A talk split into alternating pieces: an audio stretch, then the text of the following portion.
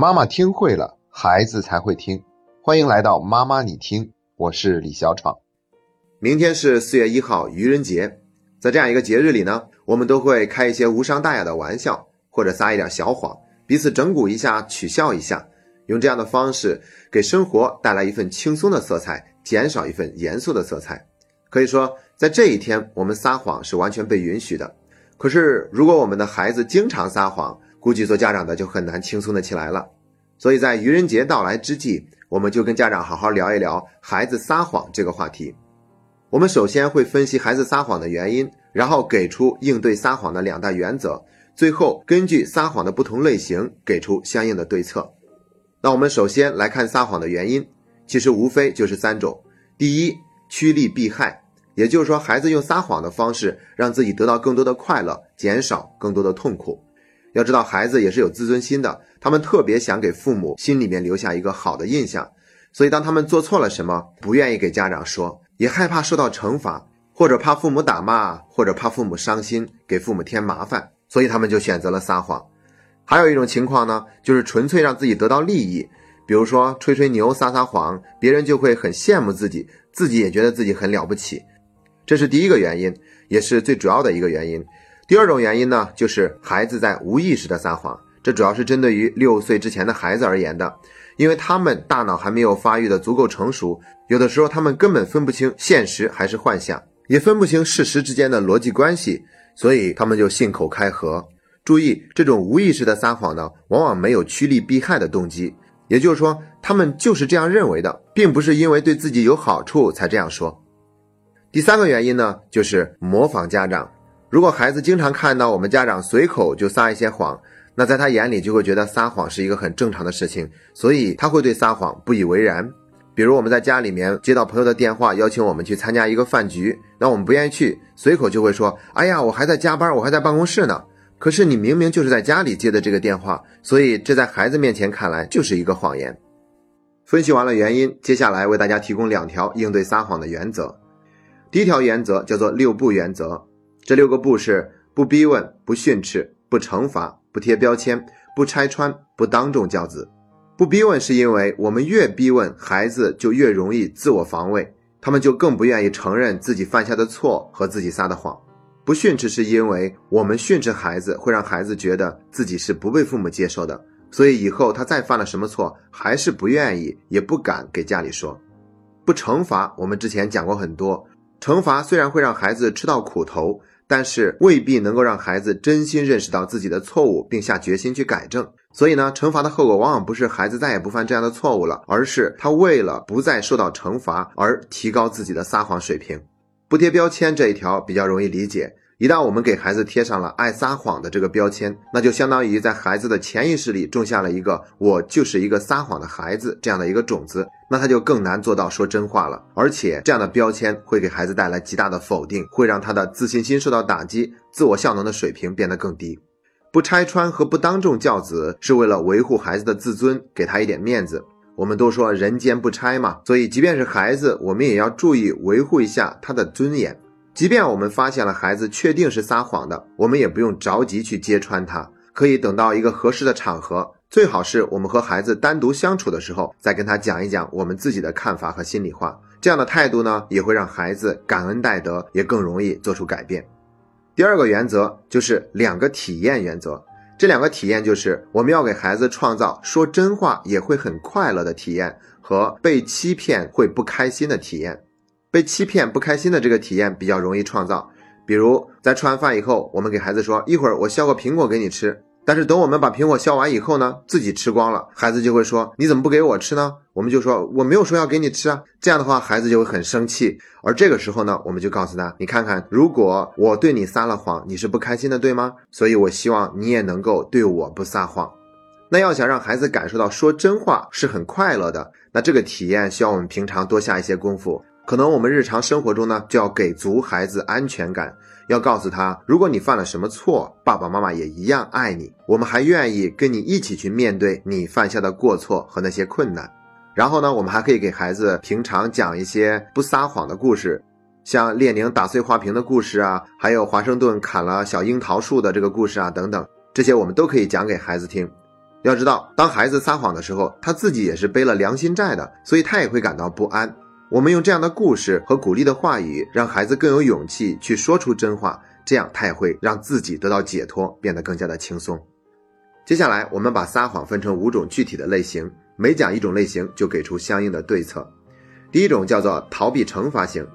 比如孩子考试没有考好，回到家却说自己考了一个好成绩。在这种情况之下，即便我们确定知道真相，也没有必要赶快去揭穿孩子。我们给出的对策是用假设法跟孩子沟通。我们要这样跟孩子说：“孩子，妈妈想让你知道，即便你的考试没有考好，妈妈也一样爱你。”考试是你自己的事情，不是爸爸妈妈的事情。但如果你需要爸爸妈妈的帮助，我们也愿意和你一起去分析并做出调整，好让自己下次的考试成绩变得更好，能够让自己满意。如果这次你告诉我的考试成绩不是真实的，那我想听你亲口告诉我你真实的成绩。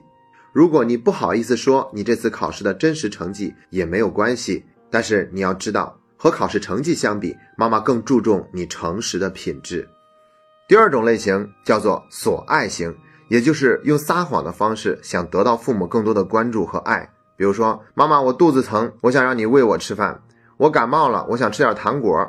这种类型呢，一般都是年龄小一点的孩子，但大一点的孩子有的时候也会使用。总之呢，他们就是用这种示弱的方式，想得到父母更多的关爱。那我们当然要注意去满足孩子的需求，但是我们要引导他不用这种撒谎的方式来去表达自己的需求。所以，我们给出的对策就是区分法。我们可以这样跟孩子说：，即便你肚子不疼，想让妈妈喂你，妈妈也可以喂你的。所以，你告诉我，你到底是肚子疼，还是想让妈妈喂？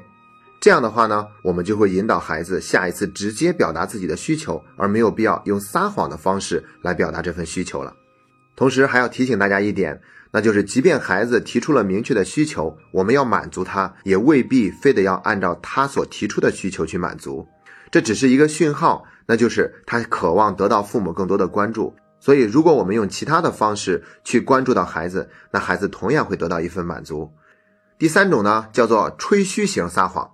比如说，他听到别的孩子说去过美国，那他就张嘴也说我也去过美国，英国我也去过，我还去过很多国家。或者呢，就是跟其他的小朋友比自己家里的东西。我们家的电视有一整面墙那么大，比你们家的大多了。遇到这样的情况呢，我们就笑而不语，等到合适的机会再去跟孩子进行沟通。我们给出的对策是动机法，也就是要描述孩子这样做的动机，并引导他用更好的方式去达成这个动机。所以我们可以跟孩子这样说：在小明家做客的时候，你说我们家的电视有一整面墙那么大，你是想用这样的方式告诉小明，你拥有的东西比他更好，以此来证明你是更好的，是吗？那你想让自己变得更好是完全可以的，只不过注意要用说真话的方式，而且尽量不要比电视机这一类的东西，因为那是爸爸妈妈创造的东西。如果你想证明自己变得更好了，请你用通过自己努力做到的事情来去证明。第四种叫做无意型撒谎，这种类型主要发生到二到四岁的孩子身上，比如说孩子说老师打他了。其实是老师哄他午休睡觉的时候拍了拍他，那我们给出的对策是追问法。我们可以通过追问的方式来进一步澄清这个事情，同时也教给孩子去正确的看待他所理解的那些事儿。我们可以问他，当时老师是怎么做的？他打的你疼吗？就是要引导孩子说出当时具体发生的事情，然后我们再告诉孩子，这样的一个行为不叫打人，而是在拍拍你，让你更快的睡觉。接下来是最后一种类型，叫做对抗型。这种类型呢，往往都是年龄稍微大一点的孩子。比如我们问他作业写完了吗？写完了，其实没写完，他就是想慌着出去玩。等我们问他，那你帮妈妈洗洗菜吧，他就开始说，我作业还没写完呢。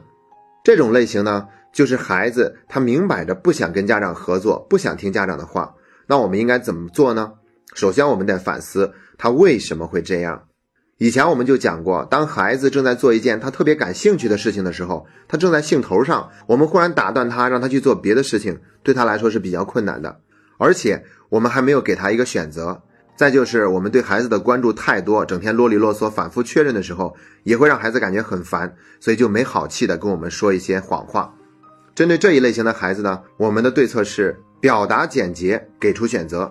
所以呢，我们都尽量用非常简洁的语言提醒他，不要啰里啰嗦重复很多遍。而且我们要尽量避开孩子正在做他兴头上的事儿。如果那个时候必须得跟他说，我们要给出选择。比如孩子正在那里看电视，但是好像他的作业还没有完成，我们就可以说一句：“该到写作业的时间了，你是现在去写作业，还是等十五分钟以后再去写？”这样的沟通方式，孩子就更愿意说真话，同时他也会感受到一份尊重。